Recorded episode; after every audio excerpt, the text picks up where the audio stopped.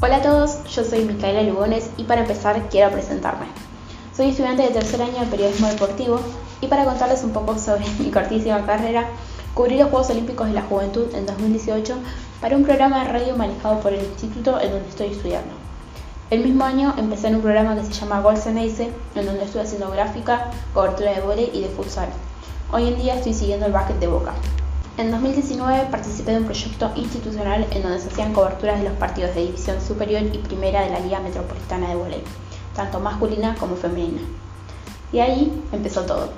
Me detengo a contarles que esa oportunidad de hacer una cobertura anual con diferentes compañeros del instituto fue mi pie inicial para llegar a donde estoy hoy.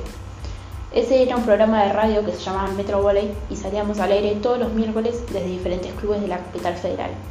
Teníamos relator, comentaristas, estadísticas, producción y campo de juego, que era la parte que yo hacía. Mi función era comentar qué pasaba en la mitad de campo que me habían asignado, escuchar las palabras durante los tiempos que pedían los entrenadores y después hacer entrevistas post partido. Muchos de los jugadores que conozco hoy en día y que ojalá estén escuchando este podcast me vieron ahí cubriendo los partidos. Esa práctica periodística fue la que me faltaba para hacer el clic en mi cabeza de que este era el deporte que me quería dedicar a cubrir. Este podcast, llamado Entre Estoques, está en mi mente desde el principio de año, pero por miedos, por falta de materiales o por otros motivos no me animaba a arrancar. Eran simplemente excusas.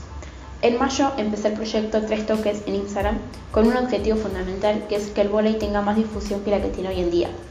No porque sea mala, sino porque es un deporte que es muy rico en cuanto a juegos y a personas que lo siguen y le falta que sea más reconocido. Por eso yo, desde mi humilde lugar, vengo a aportar mi granito de arena para que el volei siga creciendo. Hoy les presento este podcast semanal que va a ser un espacio para que recorramos la historia del volei de manera dinámica hasta llegar a la actualidad.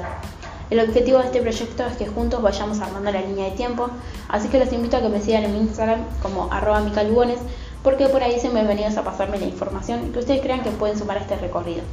De lo contrario, pueden comentarme qué les parece cada episodio. Espero que les guste este proyecto y los dejo con el primer episodio, porque todo pasa en tres toques.